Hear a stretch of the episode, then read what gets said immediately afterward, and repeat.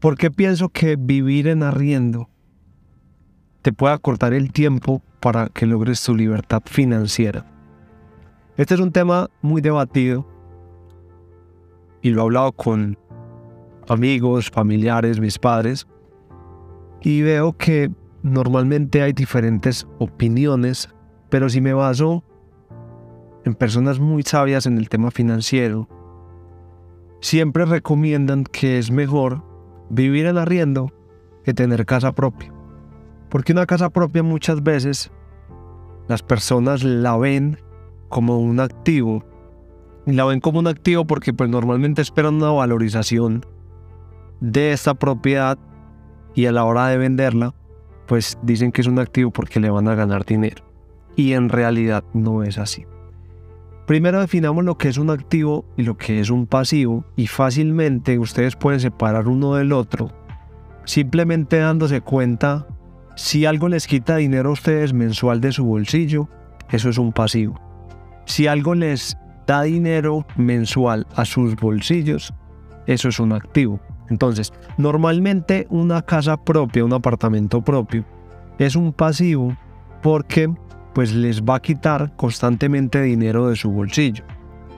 Les puede quitar dinero porque ustedes van a tener que pagar una administración, tienen que pagar impuestos como un predial, tienen que eh, pagar temas de estar arreglando constantemente el, el apartamento o la casa. Y va a ser algo pues que normalmente a muchas personas sí les da seguridad porque fue lo que nos vendieron de generaciones anteriores lo cual nos decían, pues primero consiga una casa propia y uno cree que ahí ya logró el éxito y está arriba. Y la realidad es que no. Hoy en día, ustedes, la gente que hace inversiones normalmente en apartamentos, está comprando apartamentos a precios ya muy altos, en los cuales están invirtiendo en ladrillos y no tanto en la propiedad. Lo que pasa es que anteriormente, generaciones atrás, nuestros abuelos o generaciones más atrás, cuando compraban una propiedad, ellos normalmente lo que hacían era que compraban una propiedad que eran de unas especificaciones básicas, una casa campesina, una casa no muy grande, con un terreno muy grande. Entonces, eso eran inversiones que cambiaban generaciones de ahí adelante, porque el terreno adquiría mucho valor, ellos podían vender incluso pedazos de terreno, y eso eran terrenos, inversiones que con el tiempo, a medida que se iba desarrollando las ciudades, pues ellos tenían una riqueza muy grande que les daba para cubrir generaciones más adelante. Pero eso es muy diferente cuando lo comparamos hoy en día, cuando la mayoría de jóvenes quiere pasar, digamos, ese conocimiento o esa recomendación de nuestros abuelos y la cambian en vez de ir a comprar un terreno muy grande, compran es un apartamentico de 50 metros, una cajita de fósforos por 500, 600, 700 millones de pesos. Entonces las inversiones son muy diferentes. Nos quedamos como con el mismo concepto de adquirir casa propia, pero lo estamos haciendo de una forma totalmente diferente. Para mí es mucho más negocio y les acorta ese tiempo en el cual pueden lograr la libertad financiera si ustedes viven en arriendo y ese dinero que iban a aportar para el apartamento, lo invierte. Ojo, hay que también tener presente que obviamente la inversión tiene sus riesgos. Ustedes, la inversión no es para todo el mundo. Por eso es que hay muchas personas que les gusta simplemente invertir en un apartamento en planos porque pues lo compran a un precio menor y cuando ya esté construido lo pueden vender a un precio mayor. Tengan en cuenta que esto también tiene sus riesgos y más que todo hoy en día donde estamos viendo este tema de la inflación, la subida de materiales tan grandes, donde normalmente si un, un constructor no es juicioso o de pronto el proyecto se le demora más tiempo, bien sea porque no fue tan exitoso en ventas o por algún permiso en el cual no puede comenzar, normalmente los precios se le van a elevar y la proyección que él tenía para construir su edificio, ya después cuando lo vaya a hacer, pues ya le va a salir mucho más caro. ¿Qué tiene que hacer el constructor? Pues entregar igual, pero obviamente va a entregar con especificaciones menores. Entonces te va a empezar a quitar especificaciones de lo que le compraste en un render entonces te va a entregar de pronto unas zonas comunes no tan buenas como las viste, o unas especificaciones de las fundaciones del edificio no tan buenas, o unos acabados no tan buenos. Entonces, nos llevamos esa desilusión de cuando nos vendieron algo muy bonito en un render, pero cuando llegamos y nos entregan, nos damos cuenta que en realidad no es así. Y también puede haber casos de que todo este tema de la inflación haga que algún constructor eh, esté mal económicamente y muchas veces ni siquiera te entrega lo que le compraste. Entonces, en este momento, eh, ese riesgo de comprar en planos se aumenta. Entonces es, es, delicado. Lo que era muy fácil antes invertir en propiedad raíz, que era comprar un apartamento en planos, casi todo el mundo cumplía, entregaba las cosas bien, ustedes lo vendían, les iba bien. Ahora es más complicado.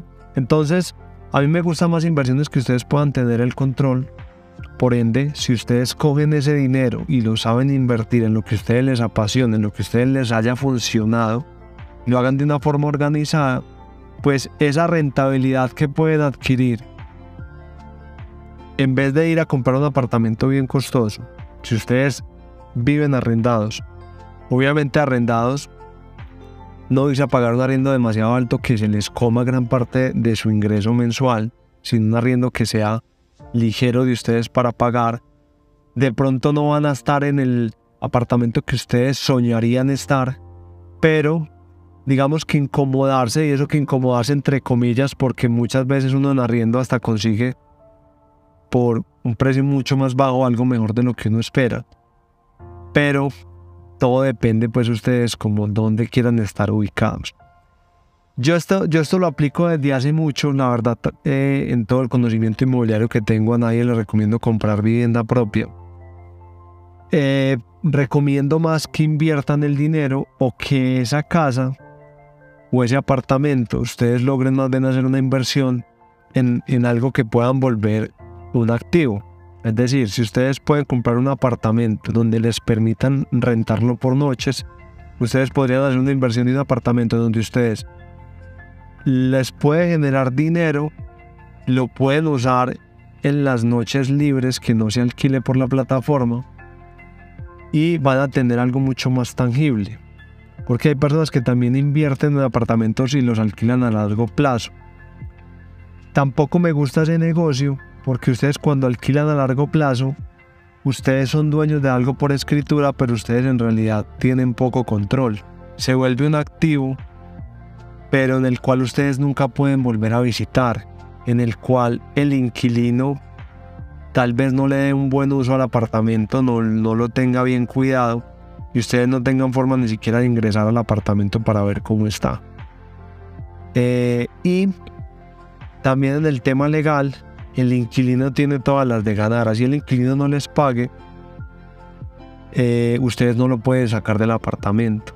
Si ustedes llegan, por ejemplo, a necesitar vender el apartamento, eh, también van a incurrir en multas por, por, terminar un contrato anticipado o si quieren vender un apartamento pero está alquilado, va a ser difícil que ustedes lo puedan mostrar al posible interesado de la compra.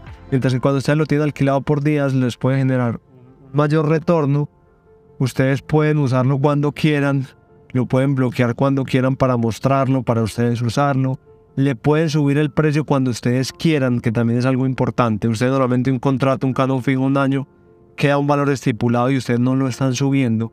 Entonces si tenemos una devaluación grande, una inflación grande, ustedes en Airbnb o en la plataforma que manejen, ustedes se pueden ir moviendo más a cómo está el mercado. Cada semana lo pueden ir cambiando, mientras que lo otro tiene que esperar todo un año para ustedes poder hacer un reajuste del apartamento. Entonces, a mí me parece que es más negocio vivir arrendado que tener casa propia, que es lo que todo el mundo le vendieron. Y si van a hacer su primera inversión, yo les recomiendo más que ustedes busquen que hagan eso tan sabio que hacían en generaciones anteriores, que era comprar mucho más tierra y una casa pequeña. Que no se les voltee esa inversión a invertir en ladrillos, en algo muy costoso, pero ustedes no tienen tierra. Lo que en realidad para mí tiene gran valor es lo que no se puede repetir, lo que no puede ser creado nuevamente. Y eso es la tierra. La tierra es limitada. El ladrillo no. Cada vez en las ciudades dejan de hacer más edificios, cada vez eh, las tendencias de los edificios están cambiando. Pero ustedes tienen un terreno y lo dejan ahí. El terreno cada vez, generalmente, si es en una zona que se esté desarrollando bien, que tenga buena proyección, normalmente lo que hace es incrementar, incrementar, incrementar su valor. Adicional, ustedes la tierra la pueden subdividir y vender pedazos. Obviamente desde que el POT les permita. Entonces ustedes un apartamento no pueden decir voy a vender la cocina porque necesito un dinero y después vendo un cuarto y después vendo la sala. Entonces ustedes tienen que salir completamente de la inversión. Mientras que ustedes en la tierra, si compran una tierra grande, es muy posible que ustedes los dejen partir, dividen su inversión, pueden vender pedazos, tratan de librar su inversión y dejan la utilidad de un terreno y vuelven y repiten esta ecuación varias veces. Así fue que yo empecé a mis 18 años a invertir en propiedad raíz. Todavía lo hago de la misma forma. Yo hoy en día tengo 33 años, es decir, que prácticamente casi media vida la llevo haciendo inversiones inmobiliarias en terrenos, subdividiéndolos. Eh, son cosas fáciles de hacer, cosas rápidas y muy, muy, muy rentable y fácil de administrar. Entonces, ese es mi mensaje para este episodio del podcast. Espero les haya gustado y nos vemos en el próximo. Chao.